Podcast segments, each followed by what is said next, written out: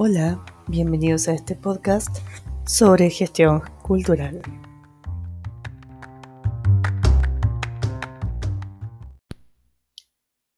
Hay una pregunta que nos hacemos siempre en la gestión cultural que tiene que ver con qué entendemos por diversidad cultural. Al margen de que siempre nos hacemos la pregunta de qué es cultura, ¿no? que es un gran tema que podemos abordar más adelante. Pero la pregunta de qué es, qué entendemos por diversidad cultural es muy importante. Y voy a mencionar un hito que fue el de las Torres Gemelas.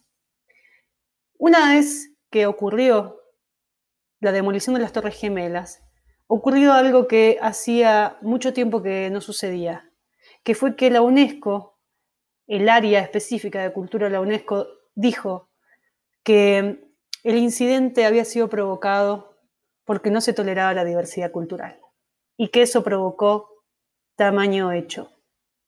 Bien, uno puede decir, no, no puede ser, que, desde ahí hayan tomado conciencia para reunirse todos los países miembros y hacer todo un gran debate y sobre ese debate definir metas, objetivos y plazos sobre el mundo.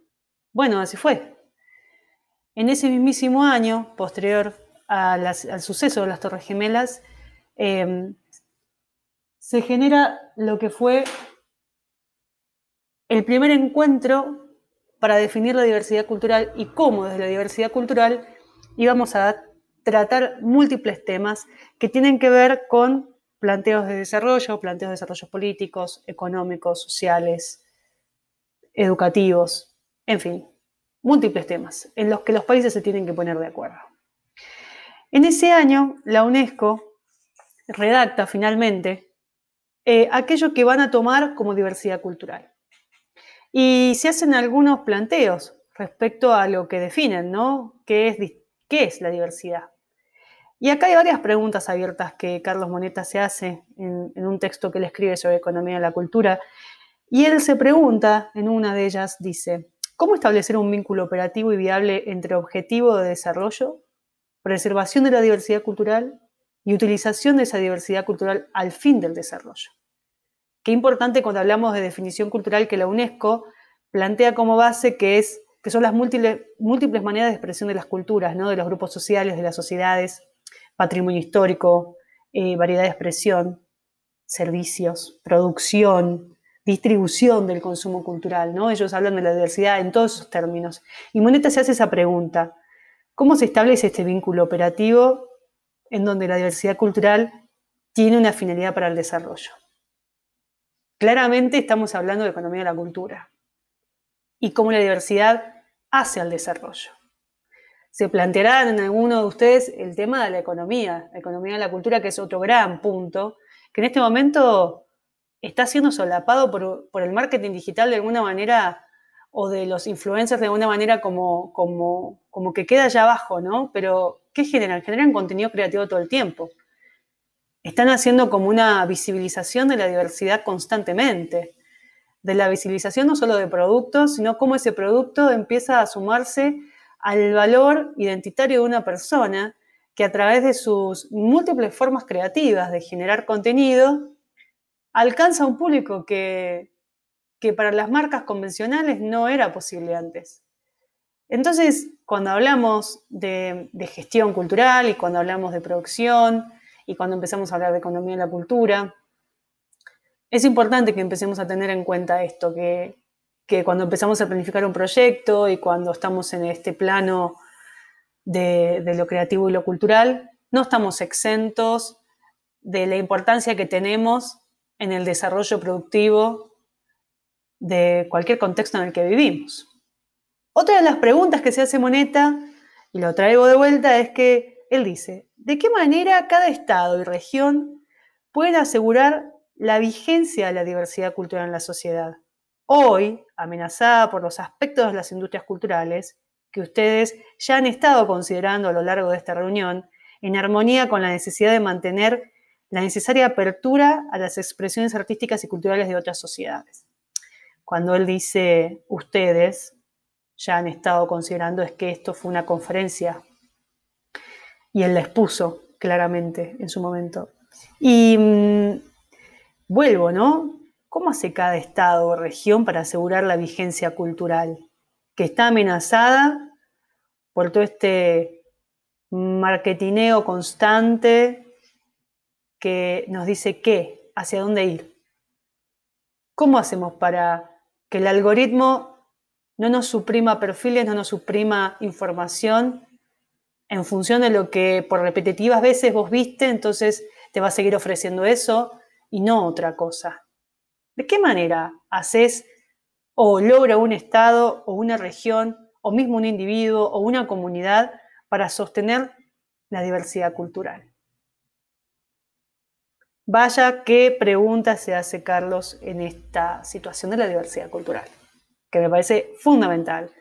Digo, ¿no? como práctica para los que somos gestores y productores del hacer y generamos contenido, qué importante que es eh, no juzgar, estar abiertos, meterse, mirar, chusmear, desde, desde, lo, desde la lógica de mirar y seguir cuentas y revisar a sus seguidores, como desde la misma lógica de, buscar autores y, contenido y, poder sobre eso viajar a otras plataformas, ir mismo hacia otros sitios, lugares, conferencias, eventos, em, situaciones que son ajenas quizás para el sector cultural, pero que son muy importantes porque nuclean a otros sectores, como las cámaras, las embajadas, las universidades, em, en fin, todos los espacios que, hacen que, uno pueda em, hacer que, todo lo que se produce, todo el servicio y contenido que se produce desde lo cultural tenga un lugar de anclaje. Y cuando digo cultural me refiero a todos sus lenguajes, muy importante, a todos sus lenguajes. No solamente estamos hablando de cultura cuando decimos tradición, que para la lectura argentina, para el CINCA, para el Sistema Informativo de Estadísticos Culturales Argentinos, la palabra cultura eh, está muy arraigada a la tradición. Eso es en los, archivos eh, del año 2018-2019 que se pueden leer. Pero si nos corriéramos de ahí y, entendiéramos que es mucho más amplio la medición y, que la estadística nos puede estar dando otra información, también puedo entender que hoy cultura tiene que ver con Em, el posicionamiento de, la identidad, de la identidad de un Instagramer. Y no puedo decir, no, pero ¿cómo un Instagramer va a poder tener una identidad instalada? Y sí, instala un valor, instala un valor, se posiciona en un lugar en donde plantea la opción de que vos me sigas porque estás afín a lo que yo genero y eso que yo genero tiene que ver con una comunidad de sentido.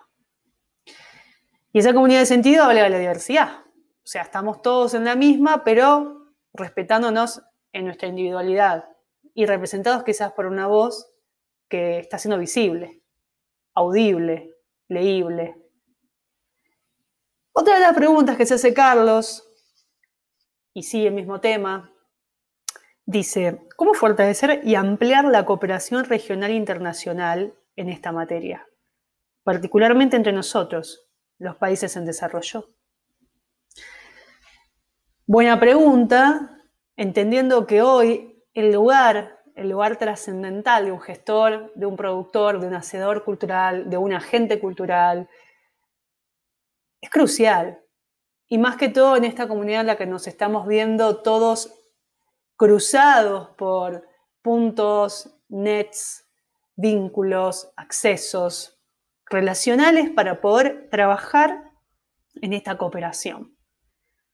Podríamos hablar de lo híbrido que ya son las fronteras hace mucho tiempo y, que cuando hablamos de regional quizás ya no estamos hablando de un aspecto puntual de la cultura entendida como tradición, sino de lo regional, aquello que nos une eh, por, por la posibilidad de acceso a qué, ¿no? La posibilidad de acceso a seguir a ciertos líderes digitales